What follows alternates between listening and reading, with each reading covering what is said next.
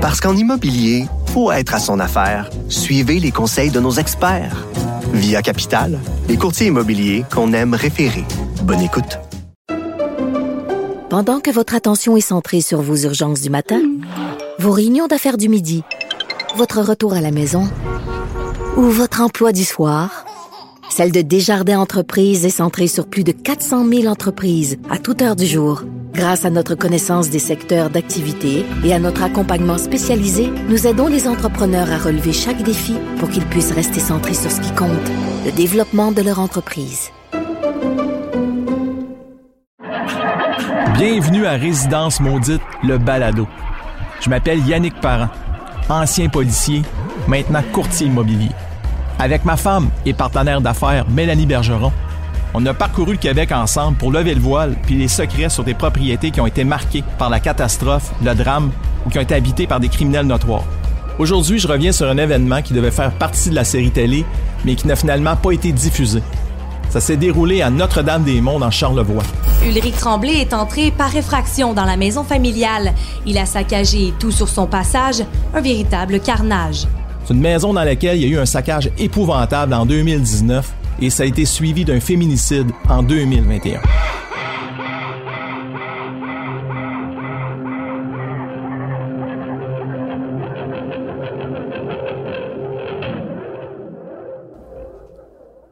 Dans le concept de résidence maudite, on cherche à expliquer les défis immobiliers, les traces que certains événements peuvent laisser sur une propriété, puis le lien aussi sur la valeur immobilière. C'est pour cette raison-là, au départ, que l'équipe s'est intéressée à l'histoire de la maison de Caroline Labonté et Éric Levasseur, propriété qui est située à Notre-Dame-des-Monts, dans Charlevoix. Éric Levasseur salue la bravoure de sa voisine qui a tenté de stopper l'agresseur. L'individu se serait ensuite enfui pour se diriger vers le parc où il a tenu des propos menaçants envers plusieurs citoyens. Les membres de la famille sont encore sous le choc. En août 2019, c'est le point de départ. Une invasion de domicile terrible dans cette propriété-là. Il n'y avait personne à ce moment-là. Tout a été saccagé. Là. Quand je vous dis un saccage, c'est majeur. Des coups de machette partout. Les meubles complètement démolis dans la propriété, jusqu'aux murs qui sont détruits. Et imaginez le pire, on retrouve même le chiot de la famille en train d'agoniser dans un des garde-robes suite au saccage. Ils ont découvert le chien et il était encore vivant dans le garde-robe. La scène qu'il y avait dans ma chambre, c'était comme le film d'horreur. Le gars qui s'est fait égorger, mettons, puis c'était ça, là. C'est horrible. On parle ici d'un événement qui serait totalement gratuit, sans aucun lien direct avec la famille. Ma femme prend tellement ça dur qu'elle a été arrêtée de travailler. Le mon petit gars du milieu, lui, c'est le. Il fait des cauchemars par-dessus cauchemars. Euh, ça fait peut-être une semaine qu'il dort quasiment pas. Un traumatisme majeur. On parle d'une famille qui est allée coucher plusieurs jours à l'hôtel et c'était impossible à ce moment-là pour les enfants de dormir.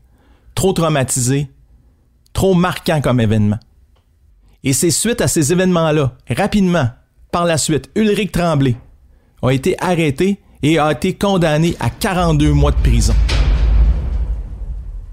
C'est tous ces éléments-là qui ont fait en sorte que l'équipe de résidence maudite s'est intéressée à cette propriété-là. Il y a notre recherchiste Isabelle qui est entrée en communication avec la mère de famille Caroline Lambonté en 2021. On parle du début de l'année. Elle voulait lui parler des événements, revenir sur le drame, mais malheureusement, c'était trop difficile pour elle de revenir sur ces événements-là qui ont marqué la famille. Et elle, à ce moment-là, juste une envie, quitter la propriété, elle veut déménager et vendre. Et là, le pire s'est produit.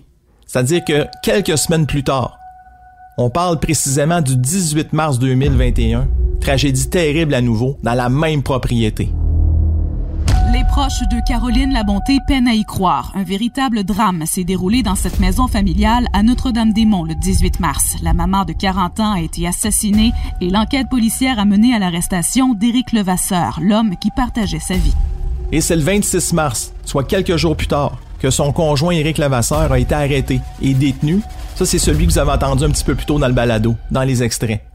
Il est arrêté en premier lieu pour possession d'une arme à feu et c'est par la suite que l'autopsie et l'enquête balistique ont permis de l'accuser de meurtre au deuxième degré. Et ça, c'est le 12 avril.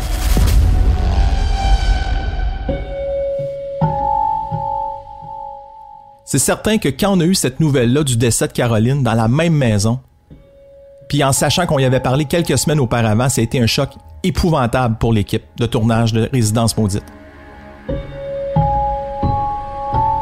Et là, ce qu'il faut savoir, c'est que c'est un dossier qui est toujours en cours en ce moment. C'est pas terminé cette histoire-là. Dans le fond, Éric Levasseur va subir son enquête préliminaire en mai 2022. Dans le contexte de l'émission, ce qui est vraiment particulier, c'est qu'on a eu la chance de parler avec une journaliste qui s'appelle Eve Beauregard. Eve avait couvert à l'époque le saccage en 2019 dans la propriété, puis imaginez-vous, elle avait rencontré Éric Levasseur, le propriétaire, le conjoint de Caroline. Le père de famille se désole que l'événement ait été qualifié d'une simple introduction par effraction. Les premières nouvelles, ça a été euh, intro par effraction, maltraitance envers un animal, menace. Et on trouvait tellement que c'était plus gros que ça. Et là, il y avait été question de plusieurs points. Entre autres, du fait que le père de famille voulait absolument rebâtir, reconstruire ce qui avait été détruit, puis éventuellement vendre la maison puis déménager de cet endroit-là, considérant le traumatisme pour sa famille. Parler de ses enfants également. Parler du fait qu'il voulait avoir euh, une sentence là, euh, très salée pour le suspect dans ce dossier-là, pour donner un exemple aux enfants du fait que on peut pas faire des choses comme ça sans avoir de conséquences graves et des conséquences légales. Ce qui est vraiment particulier, puis ça on le sent quand on parle à Eve Beauregard, la journaliste, c'est qu'elle a vraiment l'impression, d'une certaine manière, d'avoir donné la parole à un meurtrier. Est-ce que j'ai donné la parole à quelqu'un qui a fait un féminicide? Puis après ça, je me suis dit, je pouvais pas savoir deux ans plus tôt qu'il allait commettre ça. Il y a une chose aussi qui, est tout à fait particulier dans ce dossier-là, c'est qu'on avait l'ex-journaliste Mélanie Bergeron qui parlait à la journaliste Eve Beauregard. Et il y a beaucoup de compréhension là, dans leur façon de, de, voir les choses puis de faire les choses. Puis je me souviens très bien là que Madame Beauregard nous soulevait le fait que ça a été marquant aussi dans sa carrière comme événement. Je commençais ma carrière de journaliste. Euh, C'était probablement un des événements le plus gros que j'avais à couvrir à ce moment-là. Euh, donc oui, je dirais que c'est quand même euh, quelque chose qui, qui m'a marqué, en tout cas, dans ma courte carrière de journaliste. Parce qu'en immobilier, faut être à son affaire. Suivez les conseils de nos experts. Via Capital, les courtiers immobiliers qu'on aime référer. Bonne écoute. Pendant que votre attention est centrée sur vos urgences du matin, vos réunions d'affaires du midi, votre retour à la maison ou votre emploi du soir, celle de Desjardins Entreprises est centrée sur plus de 400 000 entreprises à toute heure du jour. Grâce à notre connaissance des secteurs d'activité et à notre accompagnement spécialisé, nous aidons les entrepreneurs à relever chaque défi pour qu'ils puissent rester centrés sur ce qui compte, le développement de leur entreprise.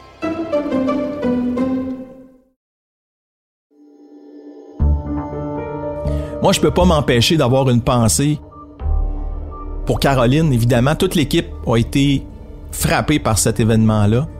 Puis, pour des raisons de production, ça n'a pas été mis dans la série comme tel, mais c'est sûr que on peut penser également aux trois enfants qui restent, qui demeurent. Alors, toutes les pensées de l'équipe vont pour ces enfants-là.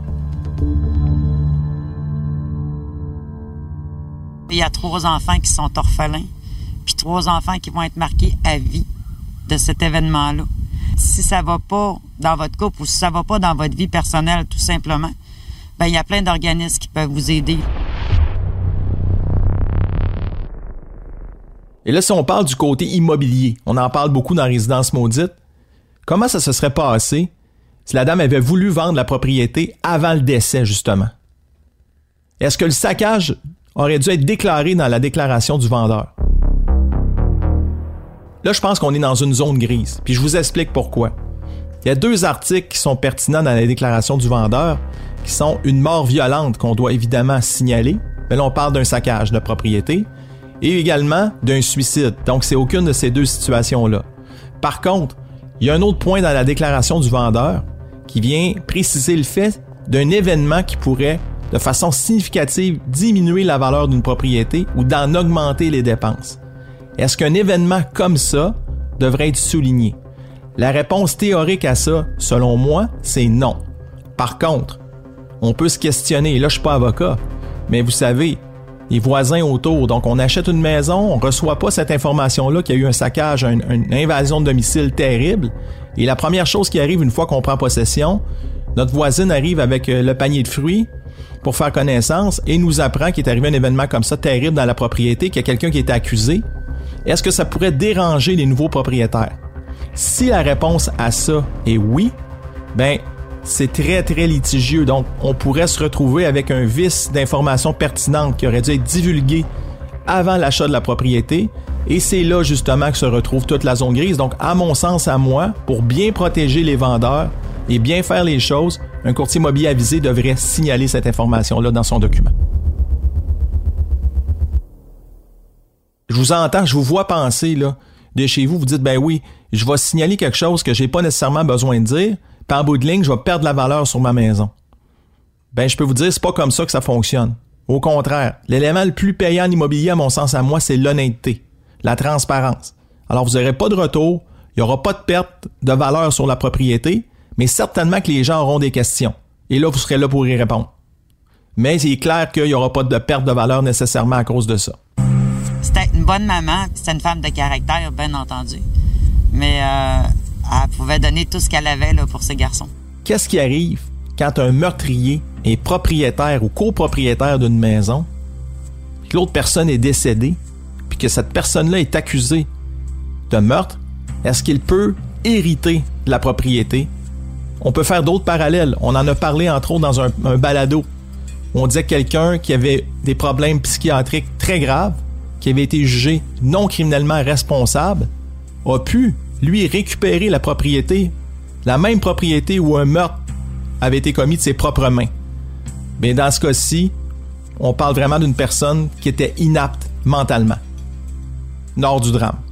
Et encore là, c'est une zone grise. Parce que dans ce cas-ci précis, là, c'est pas terminé c'est encore à la cour. Donc légalement, Éric Levasseur est toujours propriétaire de cette maison-là. Comme résidence maudite, c'est difficile de trouver euh, plus fort. Quand est-ce qu'on va tomber sur une propriété qui, dans un laps de temps aussi court, va faire l'objet de deux drames terribles, soit le saccage quelques semaines auparavant, puis un meurtre, un féminicide quelques semaines après? Donc c'est ça qui est particulier à Notre-Dame-des-Monts et c'est de ce double contexte dramatique qu'on va se souvenir de la propriété de Notre-Dame-des-Monts. C'est quelque chose qui est inacceptable, la violence conjugale. C'est, il faut que ce soit brisé, il faut que les femmes dénoncent, il faut qu'elles, qu'elles partent au plus vite, qu'elles en parlent. Caro, bon, il dit juste euh, bon voyage, ma grande. Puis euh, tu seras toujours dans nos pensées, puis toujours dans nos cœurs. J'ai goût de vous laisser aujourd'hui en vous disant, si jamais vous en sentez le besoin, c'est comme on dit, là, le presto est en train de sauter, ou que vous avez vraiment besoin d'aide, n'hésitez pas, contactez SOS Violence Conjugale, et ça, vous pouvez les rejoindre au 1-800-363-9010. Merci d'avoir écouté ce balado Résidence Maudite, et je vous dis à la prochaine pour un autre épisode.